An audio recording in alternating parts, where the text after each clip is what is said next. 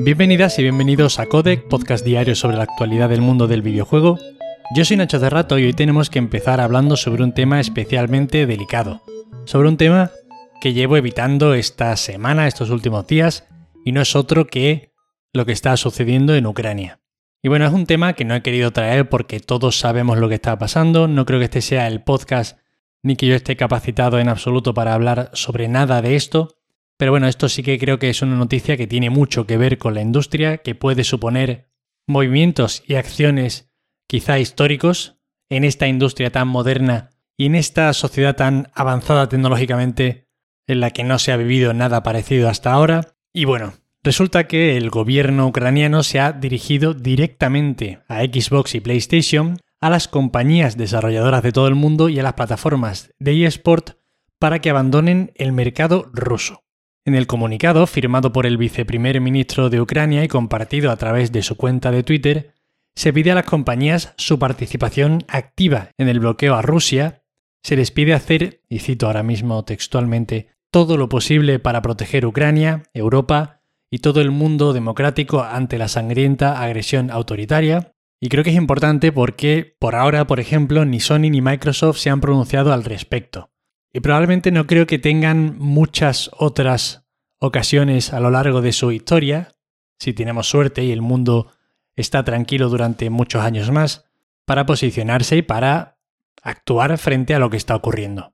Decía que estos días había estado evitando el tema porque han surgido noticias prácticamente cada día de diferentes desarrolladoras de todos los tamaños, tanto pequeñas como gigantescas, recuerdo por ejemplo Ubisoft, las cuales han mostrado apoyo legal, financiero, laboral, trabajando con los empleados en realizar reubicaciones, en estar en contacto con los familiares, ayudando de diferentes formas, además de, bueno, mostrando evidentemente consternación y preocupación ante el conflicto. Y es que, como decía al principio, estamos en una situación que no es comparable a ninguna otra en la historia, simple y llanamente por el avance tecnológico que se ha producido en los últimos 20 o 30 años, por cómo estamos conectados de forma instantánea alrededor de todo el mundo. Y por eso en este comunicado se dice, por ejemplo, y cito textualmente, en 2022 la tecnología moderna es quizá la mejor respuesta a los tanques, múltiples cohetes y misiles. Como decía, por ahora no se han pronunciado ni Sony ni Microsoft, sí lo han hecho otras muchas compañías, y bueno, habrá que ver cómo avanza el asunto. Y ahora cambiamos un poco de tercio y relajamos un poquito el ambiente. Y Amazon Luna se ha lanzado en Estados Unidos con una opción gratuita para clientes del Prime. Menos mal. Porque es que, por algún motivo que escapa de verdad a mi entendimiento, la propuesta de Amazon llega a través de seis canales, seis canales con diferentes precios y catálogos para que podamos elegir entre jugar a juegos de Ubisoft, a juegos retro o a juegos familiares entre otros, que ahora comentaré. De verdad, parece que las macroempresas, las empresas estas tecnológicas gigantescas, como Google cuando se puso con Stadia, que me da a mí que va a chapar más pronto que tarde, o ahora Amazon con el juego en la nube, parece de verdad que solo contratan a gente que está loca para lanzar y para definir sus productos. De verdad lo digo. Comento esto, ¿no? Que bueno, en principio esto es en Estados Unidos, no sabemos por qué precio llegará a España, si llegará con el mismo Catálogo de canales, ni idea. Pero bueno, empezamos. En primer lugar, el Prime Gaming, que es lo que viene gratis con el Amazon Prime, que en realidad es lo mejor, creo, lo más normal, interesante, lo más parecido al Game Pass, que sería un catálogo de videojuegos que va rotando cada mes. Después tenemos Retro, por 5 dólares al mes, que es un canal, bueno, una suscripción con juegos retro. Otro que es Jackbox Games, por 5 dólares al mes, pensado para juegos de fiesta, juegos familiares de mucha gente. Otro Luna Plus, 6 dólares al mes, con un catálogo de juegos creciente como el Game Pass y este tipo de cosas, 6 dólares al mes. Ubisoft Plus, 18 dólares al mes para poder jugar a una colección de juegos de Ubisoft. De verdad, yo es que no sé en qué están pensando. Y por último, el Family, por 3 euros al mes. Perdonadme, creo que he estado diciendo euros desde que he empezado la noticia, pero bueno, todo eran dólares y todo era, pues, si he dicho 6 euros, pues eran 5,99. Pero bueno, se me entiende. Todos son dólares, que todavía esto no ha salido en Europa. Y por último, lo que decía la Family por 3 dólares al mes, que es una selección de juegos para toda la familia con catálogo más infantil. Macho, vas a sacar un servicio en la nube, vas a entrar en este sector y te marcas este gazpacho de opciones y de ofertas y de precios, yo qué sé, yo de verdad no lo entiendo, es que de verdad que me parece absurdo. Voy a cometer aquí el atrevimiento de apostar porque el canal que mejor va a funcionar va a ser el gratuito que viene con el Prime, ¿eh? porque soy muy osado en mis opiniones.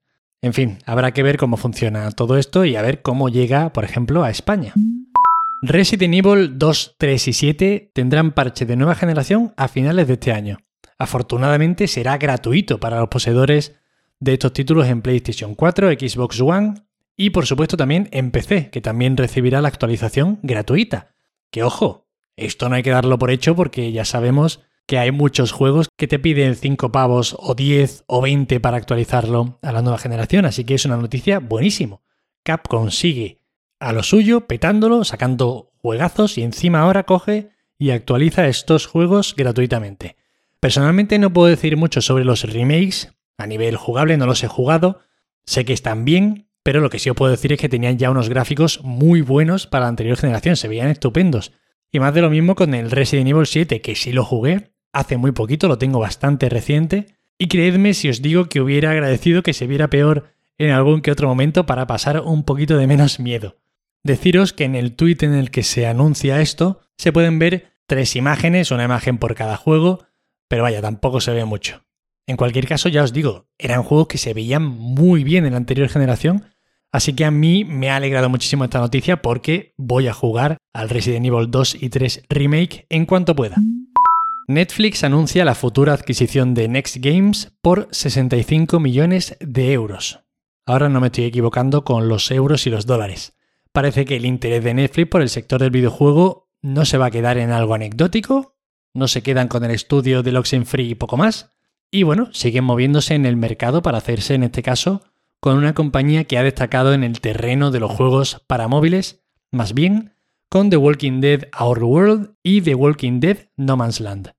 Además, son viejos conocidos de la compañía de Netflix porque ya colaboraron anteriormente para el título Stranger Things Puzzle Tales. A ver, tampoco os voy a mentir aquí.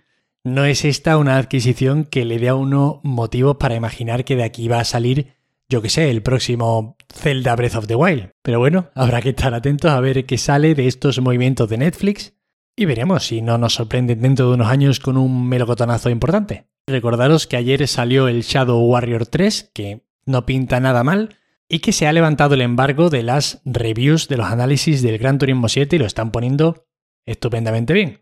Aunque este sale el 4 de marzo, el viernes. Y esas son todas las noticias, espero que os hayan resultado muy entretenidas. Ya sabéis que para cualquier queja, sugerencia o comentario me tenéis en arroba Nacho Cerrato en Twitter. Agradeceros, como siempre, de corazón os lo digo, que estéis ahí al otro lado escuchándome. De verdad, muchísimas gracias. Gracias por dedicarme un ratillo de vuestro valiosísimo tiempo. Y nos vemos mañana como siempre. Hasta luego.